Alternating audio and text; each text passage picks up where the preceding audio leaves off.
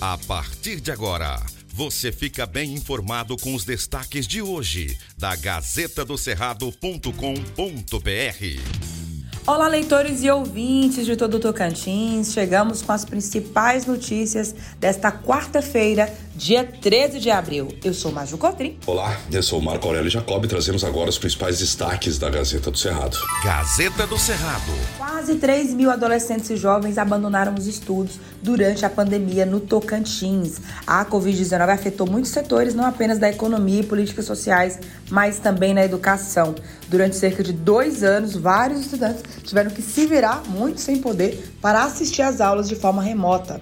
Infelizmente, isso foi sentido porque no Tocantins, cerca de 2.852 mil alunos abandonaram as escolas durante a pandemia. Os dados são da Secretaria Estadual de Educação que revelam ainda que a evasão escolar na rede estadual de ensino foi de 1,74%, com o maior percentual no ensino médio que chegou a 4,5%. Na capital, a evasão escolar também preocupa e a taxa durante a pandemia subiu de 1% para 15% no município em 2021, mas esse índice voltou a cair por conta das ações desenvolvidas com a busca ativa. A evasão começou a ser percebida após o Disque de Direitos Humanos, o Disque 100, passar a receber denúncias de que alunos não estão frequentando o ambiente escolar. Gazeta do Cerrado.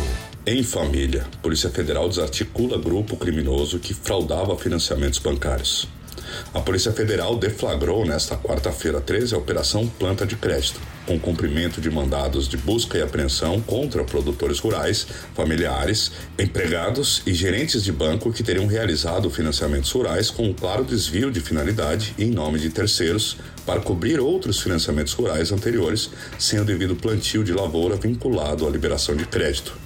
Aproximadamente 18 policiais federais cumprem quatro mandados de busca e apreensão nas cidades de Palmas, Colmeia, Colinas do Tocantins e Palmeirante, todas aqui no Tocantins. Durante as investigações, a Polícia Federal apurou que um grupo familiar se utilizava de empregados para requerer financiamentos rurais. Após a concessão dos empréstimos, os valores eram repassados para este grupo, que quitava financiamentos anteriores. A liberação de crédito contaria com a participação de funcionários da instituição financeira concedente, que recebiam benefícios para aprovação dos financiamentos. O montante da operação de crédito é de pelo menos 1,2 milhões de reais. Gazeta do Cerrado.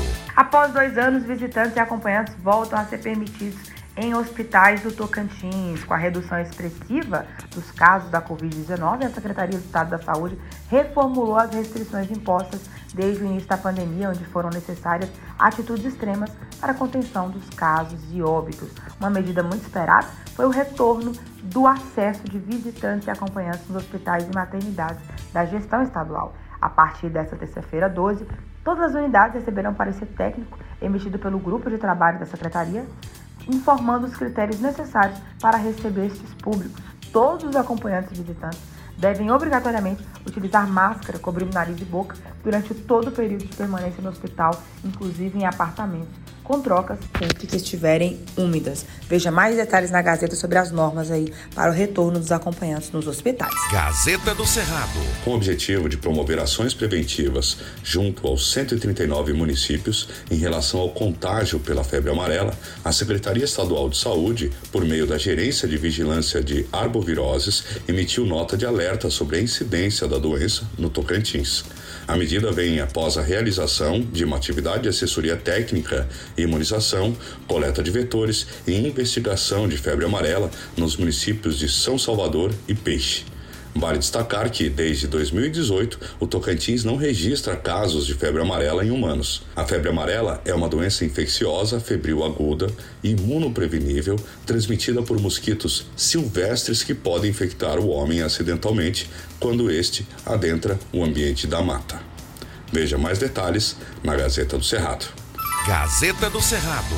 Por hoje é só, obrigada pela sua companhia. Tá chegando aí é, uma quinta-feira de ponto facultativo, sexta-feira de feriado e a gente deseja aí um ótimo feriado de Semana Santa para você. Continue bem informada, bem informada acessando gazetadocerrado.com.br.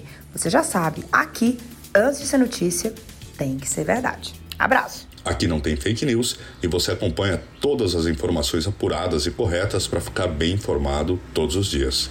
Siga a Gazeta no Instagram, Twitter, Facebook e no YouTube, Gazeta do Cerrado, tracinho TVG. Obrigado por sua audiência e até amanhã. Estas e outras notícias você encontra na Gazeta do Cerrado.com.br e nas redes sociais da Gazeta.